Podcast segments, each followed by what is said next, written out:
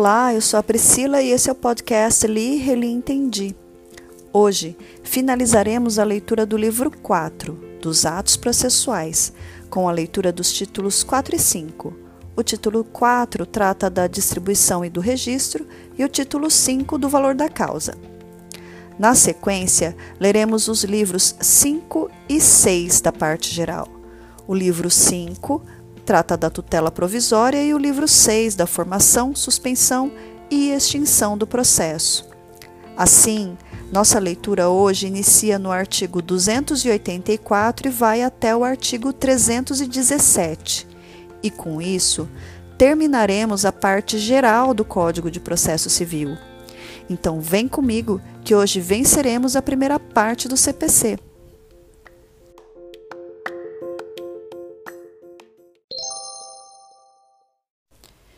Título 4 da distribuição e do registro.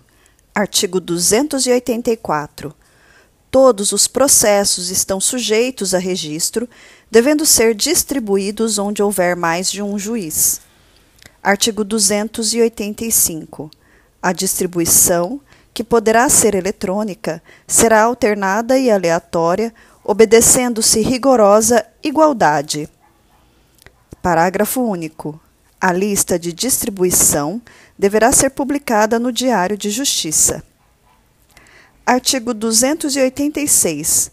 Serão distribuídas por dependência as causas de qualquer natureza. Inciso 1. Quando se relacionarem por conexão ou continência com outra já ajuizada. Inciso 2 quando, tendo sido extinto o processo sem resolução de mérito, for reiterado o pedido, ainda que em litisconsórcio com outros autores ou que sejam parcialmente alterados os réus da demanda. Inciso 3. Quando houver ajuizamento de ações nos termos do artigo 55, parágrafo 3 ao juízo prevento. Parágrafo único havendo intervenção de terceiro, reconvenção ou outra hipótese de ampliação objetiva do processo, o juiz, de ofício, mandará proceder à respectiva anotação pelo distribuidor. Artigo 287. A petição inicial deve vir acompanhada de procuração que conterá os endereços do advogado eletrônico e não eletrônico. Parágrafo único. Dispensa-se a juntada da procuração. Inciso 1, no caso previsto no artigo 104. Inciso 2, se a parte estiver representada pela Defensoria Pública. Inciso 3, se a representação decorrer diretamente de norma prevista na Constituição Federal ou em lei. Artigo 288. O juiz, de ofício ou a requerimento do interessado, corrigirá o, o erro ou compensará a falta de distribuição. Artigo 289. A distribuição poderá ser fiscalizada pela parte, por seu procurador, pelo Ministério Público e pela Defensoria Pública. Artigo 290 será cancelada a distribuição do feito se a parte intimada na pessoa de seu advogado não realizar o pagamento das custas e despesas de ingresso em 15 dias.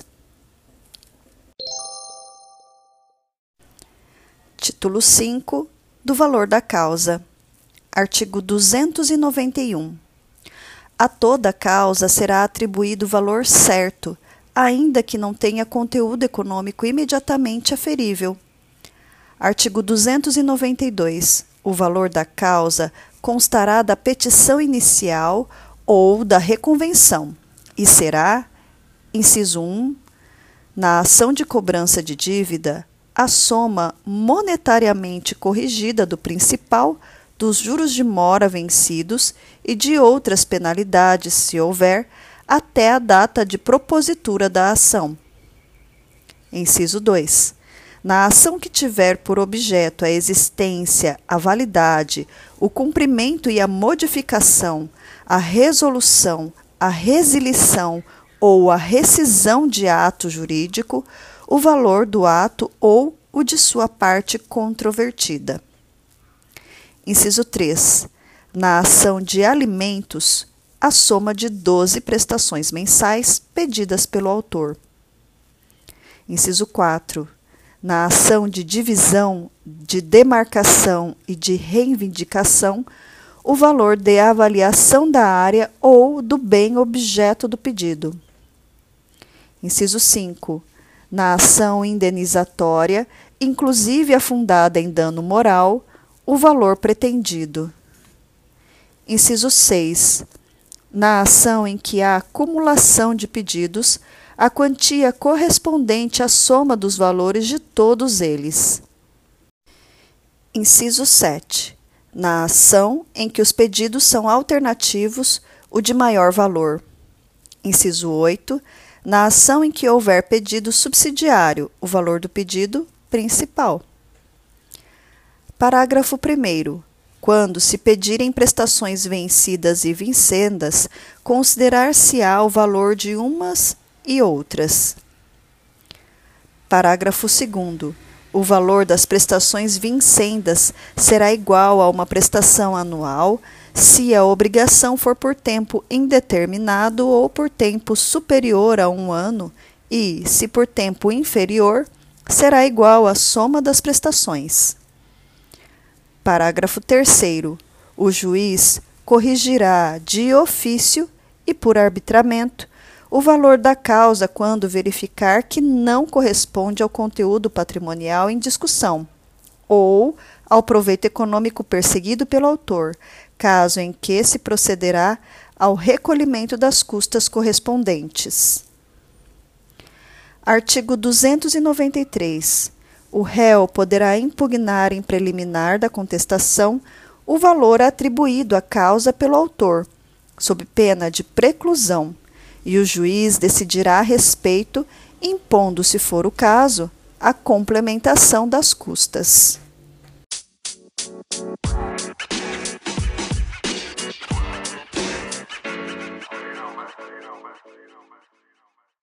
Iniciando o livro 5 da tutela provisória, destaco que este livro é dividido em três títulos. O título 1, que trata das disposições gerais, o título 2, da tutela de urgência, e o título 3, da tutela de evidência. Título 1, Disposições Gerais, artigo 294 a tutela provisória pode fundamentar-se em urgência ou evidência. Parágrafo único. A tutela provisória de urgência, cautelar ou antecipada pode ser concedida em caráter antecedente ou incidental. Artigo 295. A tutela provisória requerida em caráter incidental independe do pagamento de custas. Artigo 296. A tutela provisória conserva sua eficácia na pendência do processo, mas pode, a qualquer tempo, ser revogada ou modificada. Parágrafo único. Salvo decisão judicial em contrário, a tutela provisória conservará a eficácia durante o período de suspensão do processo. Artigo 297. O juiz poderá determinar as medidas que considerar adequadas para a efetivação da tutela provisória. Parágrafo único. A efetivação da tutela provisória observará as normas referentes ao cumprimento provisório da sentença no que couber. Artigo 298. Na decisão que conceder negar, modificar ou revogar a tutela provisória, o juiz motivará seu convencimento de modo claro e preciso. Artigo 299. A tutela provisória será requerida ao juízo da causa e, quando antecedente ao juízo competente para conhecer do pedido principal. Parágrafo único. Ressalvada a disposição especial na ação de competência originária de tribunal e nos recursos, a tutela provisória será requerida ao órgão jurisdicional competente para apreciar o mérito. Título 2 da tutela de urgência. Este título, por sua vez, é subdividido em três capítulos. O capítulo 1 trata das disposições gerais, o capítulo 2 do procedimento da tutela antecipada requerida em caráter antecedente e o capítulo 3 do procedimento da tutela cautelar requerida em caráter antecedente. Vamos lá, título 2, capítulo 1. Disposições gerais, artigo 300. A tutela de urgência será concedida quando houver elementos que evidenciem a probabilidade do direito e o perigo de dano, ou o risco ao resultado útil do processo. Parágrafo 1. Para a concessão da tutela de urgência, o juiz pode, conforme o caso, exigir calção real ou fidejussória idônea para ressarcir os danos que a outra parte possa vir a sofrer podendo a calção ser dispensada se a parte economicamente hipossuficiente não puder oferecê-la. Parágrafo 2. A tutela de urgência pode ser concedida liminarmente ou após justificação prévia. Parágrafo 3. A tutela de urgência de natureza antecipada não será concedida quando houver perigo de irreversibilidade dos efeitos da decisão. Artigo 301. A tutela de urgência de natureza cautelar pode ser efetivada mediante arresto, sequestro, arrolamento de bens, registro de protesto contra alienação de bem e qualquer outra medida idônea para asseguração do direito. Artigo 302. Independentemente da reparação por dano processual, a parte responde pelo prejuízo que a efetivação da tutela de urgência causar à parte adversa, se: inciso 1, a sentença lhe for desfavorável, inciso 2, obtida liminarmente a tutela em caráter antecedente, não fornecer os meios necessários para a citação do requerido no prazo de cinco dias. Inciso 3. Ocorrer a cessação da eficácia da medida em qualquer hipótese legal. Inciso 4. O juiz acolher a alegação de decadência ou prescrição da pretensão do autor. Parágrafo único. A indenização será liquidada nos autos em que a medida tiver sido concedida, sempre que possível. Capítulo 2 do procedimento da tutela antecipada requerida em caráter antecedente. Artigo 303. Nos casos em que a urgência for contemporânea à propositura da ação, a petição inicial pode limitar-se ao requerimento da tutela antecipada e à indicação do pedido de tutela final, com a exposição da lide, do direito que se busca realizar e do perigo de dano ou do risco ao resultado útil do processo. Parágrafo 1. Concedida a tutela antecipada a que se refere o caput deste artigo, inciso 1. O autor deverá aditar a petição inicial com a complementação de sua argumentação, a juntada de novos documentos e a confirmação do pedido de tutela final em 15 dias ou em outro prazo maior que o juiz fixar. Inciso 2. O réu será citado e intimado para a audiência de conciliação ou de mediação na forma do artigo 334. Inciso 3 não havendo autocomposição, o prazo para contestação será contado na forma do artigo 335. Parágrafo 2. Não realizado o aditamento a que se refere o inciso 1 do parágrafo 1 deste artigo, o processo será extinto sem resolução do mérito. Parágrafo 3. O aditamento a que se refere o inciso 1 do parágrafo 1 deste artigo dar-se-á nos mesmos autos, sem incidência de novas custas processuais. Parágrafo 4. Na petição inicial a que se refere o caput deste artigo, o autor terá de indicar o valor da causa que deve levar em consideração o pedido de tutela final. Parágrafo 5 o autor indicará na petição inicial ainda que pretende valer-se do benefício previsto no caput deste artigo. Parágrafo 6. Caso entenda que não há elementos para a concessão de tutela antecipada, o órgão jurisdicional determinará a emenda da petição inicial em até cinco dias, sob pena de ser indeferida e de o processo ser extinto sem resolução de mérito. Artigo 304. A tutela antecipada, concedida nos termos do artigo 303, torna-se estável se da decisão que a conceder não for interposto o respectivo recurso. Parágrafo 1. No caso previsto no caput, o processo será extinto. Parágrafo 2. Qualquer das partes poderá demandar a outra com o intuito de rever, reformar ou invalidar a tutela antecipada estabilizada nos termos do caput. Parágrafo 3. A tutela antecipada conservará seus efeitos enquanto não revista, reformada ou invalidada por decisão de mérito proferida na ação de que trata o parágrafo 2.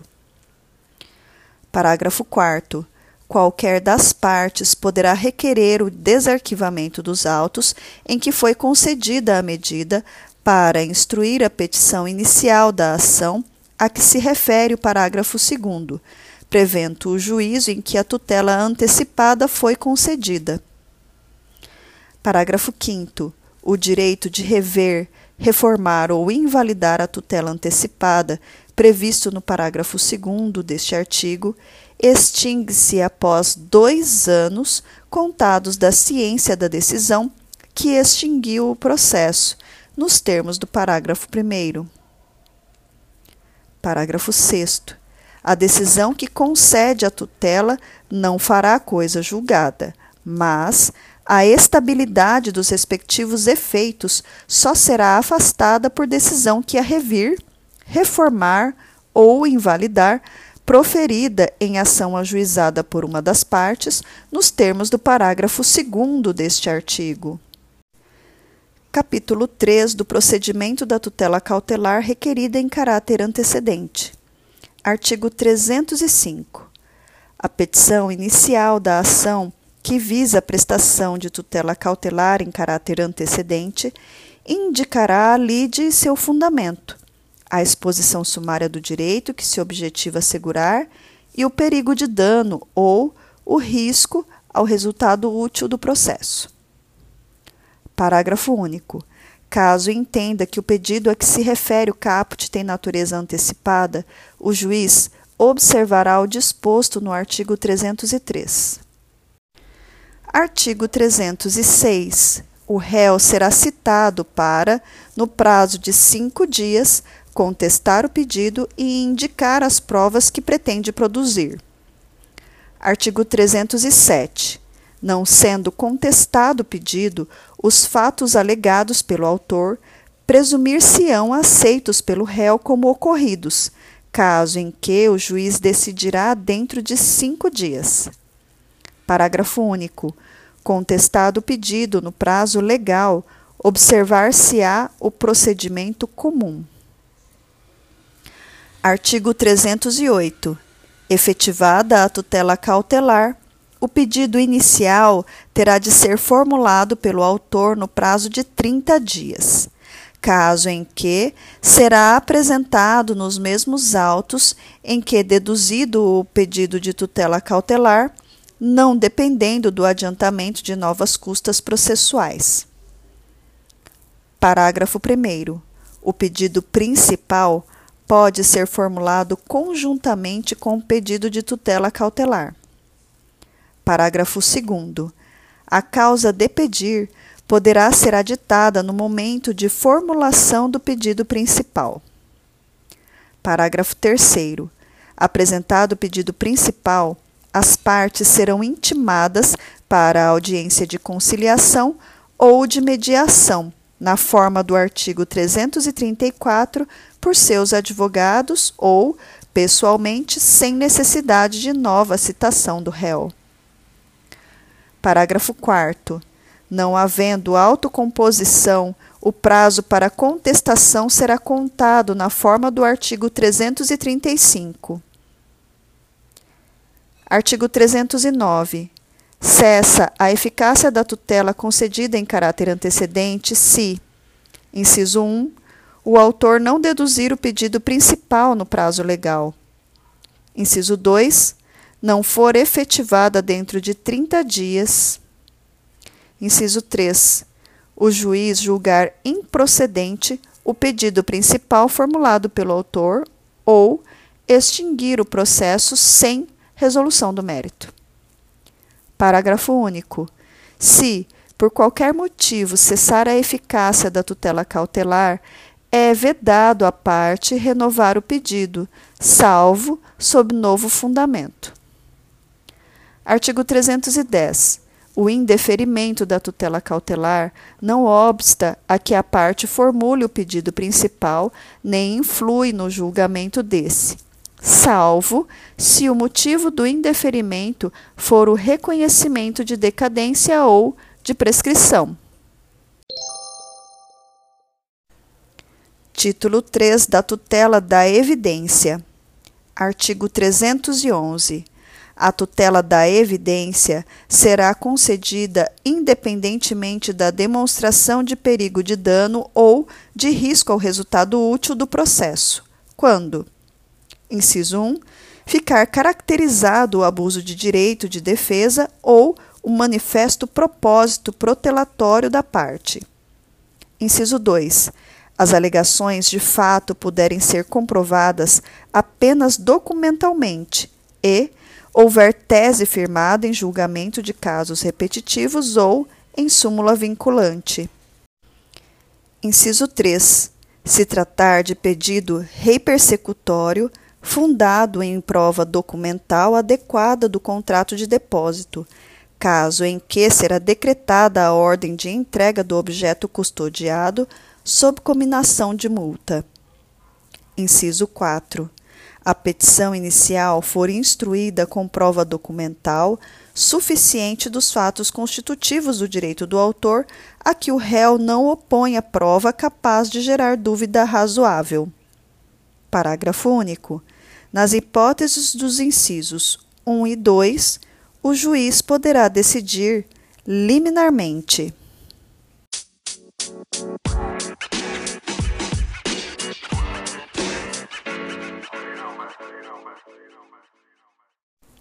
Livro 6 da formação, da suspensão e da extinção do processo. Este livro é subdividido em três títulos. O título 1 trata da formação do processo, o título 2 da suspensão do processo e o título 3 da extinção do processo. Então vamos lá. Título 1 da formação do processo, artigo 312. Considera-se proposta a ação quando a petição inicial for protocolada, todavia, a propositura da ação só produz quanto ao réu os efeitos mencionados no artigo 240 depois que for validamente citado. Título 2 da suspensão do processo. Artigo 313. Suspende-se o processo, inciso 1, pela morte ou pela perda da capacidade processual de qualquer das partes, de seu representante legal ou de seu procurador. Inciso 2 pela convenção das partes. Inciso 3, pela arguição de impedimento ou de suspeição. Inciso 4, pela admissão de incidentes de resolução de demandas repetitivas. Inciso 5, quando a sentença de mérito, a linha A, depender do julgamento de outra causa ou da declaração de existência ou de inexistência de relação jurídica que constitua o objeto principal de outro processo pendente. A linha B. Tiver de ser proferida somente após a verificação de determinado fato ou a produção de certa prova requisitada a outro juízo. Inciso 6. Por motivo de força maior. Inciso 7. Quando se discutir em juízo questão decorrente de acidentes e fatos da navegação de competência do Tribunal Marítimo. Inciso 8.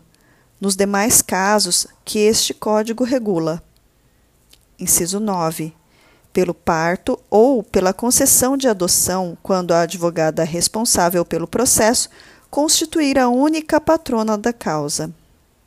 Inciso 10 quando o advogado responsável pelo processo constituir o único patrono da causa e tornar-se pai.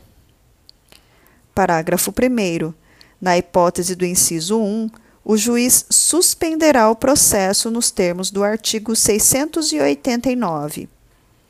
Parágrafo 2. Não ajuizada ação de habilitação, ao tomar conhecimento da morte, o juiz determinará a suspensão do processo e observará o seguinte: Inciso 1. Falecido o réu, ordenará a intimação do autor para que promova a citação do respectivo espólio, de quem for o sucessor, ou, se for o caso, dos herdeiros, no prazo que designar, de no mínimo dois e no máximo seis meses. Inciso 2. Falecido o autor e sendo transmissível o direito em litígio, determinará a intimação de seu espólio de quem for o sucessor ou, se for o caso, dos herdeiros, pelos meios de divulgação que reputar mais adequados, para que manifestem interesse na sucessão processual e promovam a respectiva habilitação no prazo designado, sob pena de extinção do processo sem resolução de mérito. Parágrafo 3. No caso de morte do procurador de qualquer das partes, ainda que iniciada a audiência de instrução e julgamento, o juiz determinará que a parte constitua novo mandatário no prazo de 15 dias, ao final do qual extinguirá o processo sem resolução do mérito, se o autor não nomear novo mandatário ou ordenará o prosseguimento do processo à revelia do réu, se falecido o procurador deste. Parágrafo 4. O prazo de suspensão do processo nunca poderá exceder um ano nas hipóteses do inciso 5 e seis meses naquela prevista do inciso 2. Parágrafo 5 o juiz determinará o prosseguimento do processo assim que esgotados os prazos previstos no parágrafo 4. Parágrafo 6. No caso do inciso 9, o período de suspensão será de 30 dias, contado a partir da data do parto ou da concessão da adoção, mediante a apresentação de certidão de nascimento ou documento similar que comprove a realização do parto ou de termo judicial que tenha concedido a adoção, desde que haja notificação ao cliente. Parágrafo 7. No caso do inciso 10, o período de suspensão será de oito dias, contado a partir da data do parto ou da concessão da adoção, mediante a apresentação de certidão de nascimento ou documento similar que comprove a realização do parto ou de termo judicial que tenha concedido a adoção, desde que haja notificação ao cliente. Artigo 314. Durante a suspensão, é vedado praticar qualquer ato processual, podendo o juiz, todavia, determinar a realização de atos urgentes a fim de evitar dano irreparável salvo no caso de arguição de impedimento e de suspeição. Artigo 315. Se o conhecimento do mérito de, depende de verificação da existência de fato delituoso, o juiz pode determinar a suspensão do processo até que se pronuncie a justiça criminal. Parágrafo 1. Se a ação penal não for proposta no prazo de três meses, contado da intimação do ato de suspensão, cessará o efeito desse, incumbindo ao juiz civil examinar incidentemente a questão prévia. Parágrafo 2. Proposta a ação penal, o processo ficará suspenso pelo prazo máximo de um ano, ao final do qual aplicar-se-á o disposto na parte final do parágrafo 1. Título 3 da extinção do processo.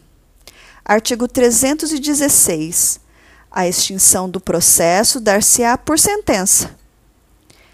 Artigo 317 antes de proferir decisão sem resolução de mérito, o juiz deverá conceder à parte oportunidade para, se possível, corrigir o vício.